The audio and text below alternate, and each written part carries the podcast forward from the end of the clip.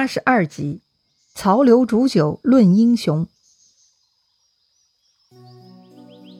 上一回咱们说到，董承拿到的衣带诏呢，已经给七个人看过了。这七个人呢，都在联盟书上签名了，分别是车骑将军董承、工部侍郎王子服、长水校尉仲吉、议郎吴硕、赵信将军吴子兰、西凉太守马腾和左将军刘备。剩下呢还有三个席位，就得靠董承继续去招募了。而刘备呢，自从跟董承商量了这件事情，刘备就开始进一步的韬光养晦了。他每天就在自家后院种菜浇水，忙忙碌碌。关羽和张飞呢，有点看不明白，也不太理解大哥为啥要干这种无聊的杂物。但刘备很坚持，两个小弟呢也不多啰嗦了。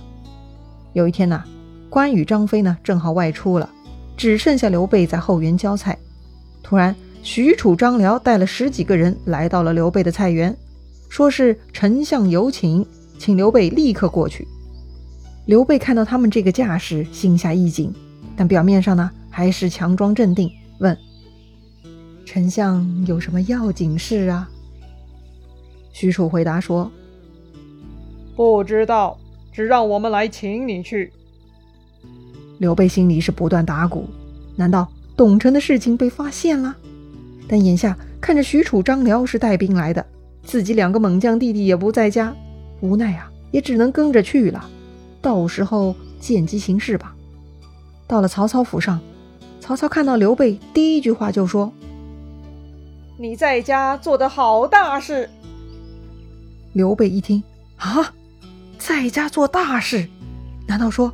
自己跟董承在家商量的大事吗？刘备吓得是面如土色呀。曹操看刘备这副战战兢兢的小模样很受用，就拉着刘备的手带他走到了自己的后园，说呀：“玄德学园圃的手艺也不容易呀。”哦，曹操说的好大事就是指种菜呀，吓死个人。刘备这才放下心来。于是就回答曹操：“闲来无事，消磨时间罢了。”曹操听了很乐。这天呐，他心情很好。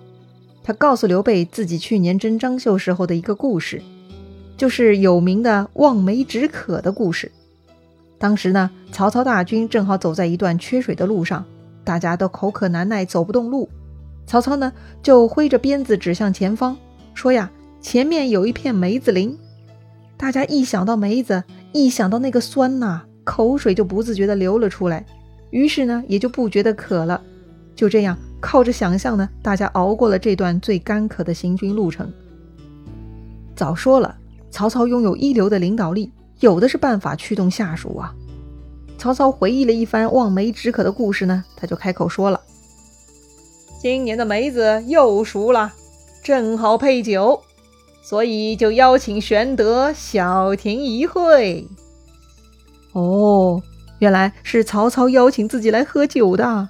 刘备这才心神定下。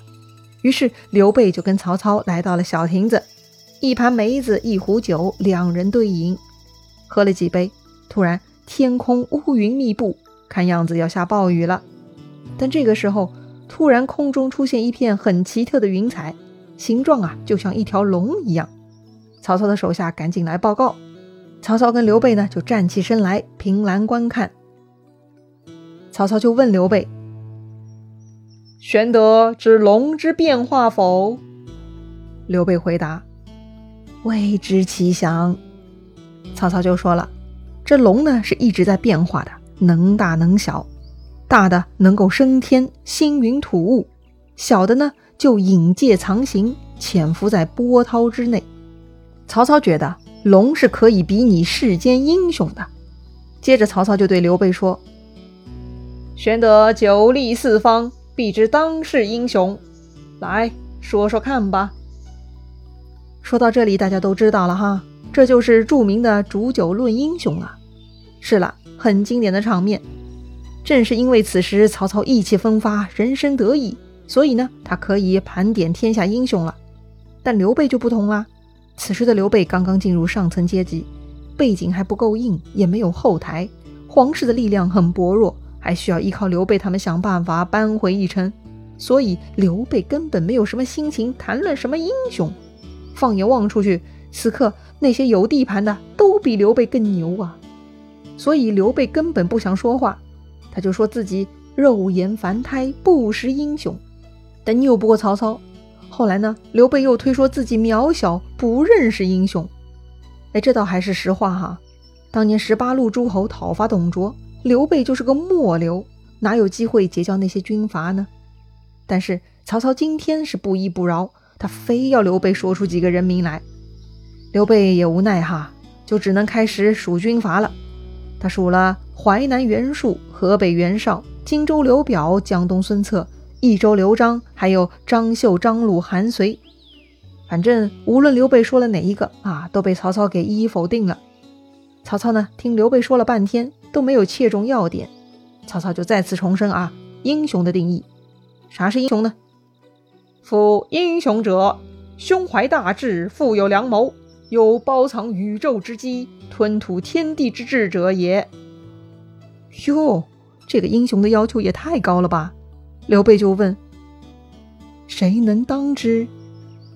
曹操呢，就指了指刘备，又指了指自己，说。当今天下英雄，只有玄德与我曹操了。刘备听曹操这么说，吓了一大跳，手里的筷子都吓得掉在了地上。幸好此时天空正好一个响雷，刘备呢趁机蹲下来拾起掉在地上的筷子，惭愧地说：“哎呦，这个雷声忒大了，吓了我一跳。”曹操就笑了：“大丈夫还怕打雷吗？”刘备呢，就一副畏畏缩缩、很恐惧雷声的样子。曹操心里就发笑了，哼，看来这个刘大耳朵还真能装啊！罢了罢了，此时此刻他也就是个徒有虚名的皇叔，一切还在老子手掌控着呢！哈哈哈。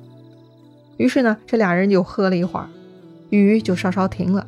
突然，后园呢就闯进来了两个人，手里提着宝剑。突然呢，就冲到了刘备、曹操喝酒的亭子面前，左右是根本拦不住。谁呀？还能有谁？刘备的两个铁杆兄弟呗。他们今天出门呢，是去城外射箭的。听说刘备被许褚、张辽带走了，所以就急吼吼来找刘备。看到大哥跟曹操在喝酒，就按住了宝剑，站到了刘备身后。曹操看他们闯进园子，就问他们来干嘛。关羽灵机一动，说。听说丞相与我家兄长在喝酒，我特来舞剑以助一笑。曹操笑了，这又不是鸿门宴，哪需要项庄项伯呢？是啊，鸿门宴上项庄舞剑意在沛公。曹操就开玩笑了，命令手下取酒与二樊哙压惊。这曹操把关羽、张飞就比作樊哙了。好了。这下也算气氛融洽了。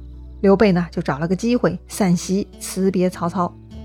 回去以后啊，刘备就告诉两个弟弟今天的事情。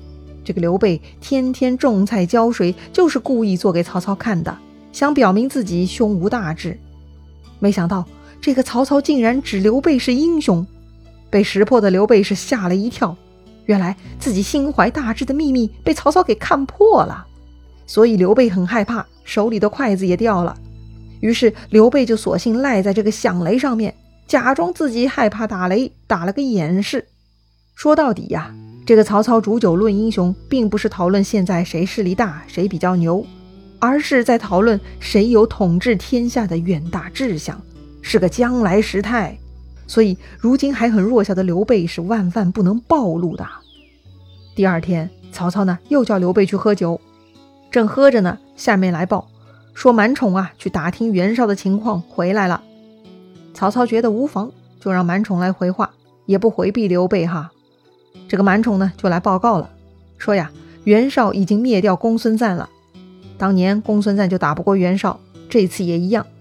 再说公孙瓒的管理水平呢也实在不咋地啊，所以这回啊是一败涂地。最后公孙瓒是先杀了妻儿，又自己上吊。全家呢都被袁绍给火烧了。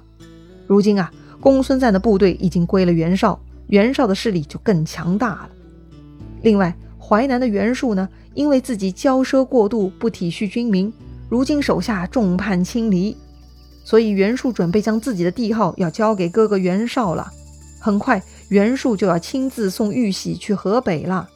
满宠提醒曹操：“如果袁氏兄弟合力，就麻烦了，请丞相早做安排呀。”此时呢，旁听的刘备已经是难过的不行了。是啊。好朋友公孙瓒居然死得这么惨，赵子龙也不知下落。刘备是很不放心，就想找机会脱身去寻觅一下赵子龙。于是呢，刘备就向曹操主动请战，愿意啊带一路人马去半路拦截袁术。曹操很高兴哈，有人替自己干活是好事儿啊。于是他第二天呢就奏请了皇帝，然后拨给刘备五万人马，派朱灵、陆昭两个将领同行。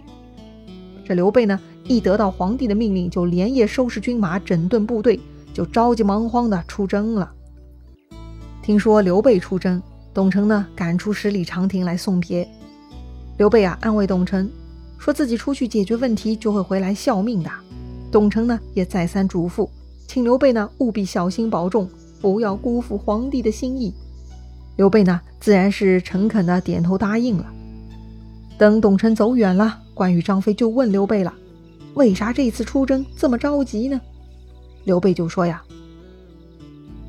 我是笼中鸟，网中鱼，这次出征就像鱼入大海，鸟上青霄，不再受羁绊喽。”啥意思呀？这刘备呀，还真的是很聪明。上次煮酒论英雄，他发现曹操已经识破自己的真意图，早晚会对自己下手的，所以不能留在许都坐以待毙。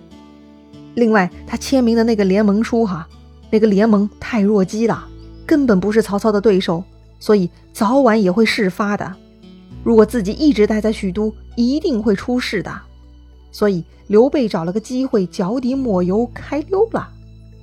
再说曹操那边，哈，外出办公的郭嘉、陈玉回来呢，听说刘备已经带兵去徐州拦截袁术了，赶紧去找曹操。这就是放虎归山呐，太危险了！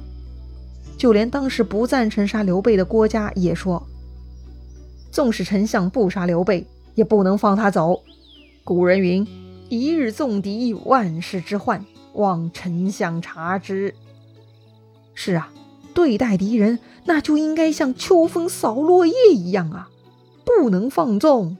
一不留神给他呼吸和机会，那就是后患无穷啊！曹操一拍脑袋，哎呦，自己一时糊涂了，光想着对付袁术，竟忽略了对刘备的提防了。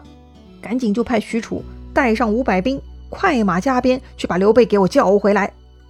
那么许褚能追回刘备吗？刘备到底是什么计划呢？咱们下回再聊。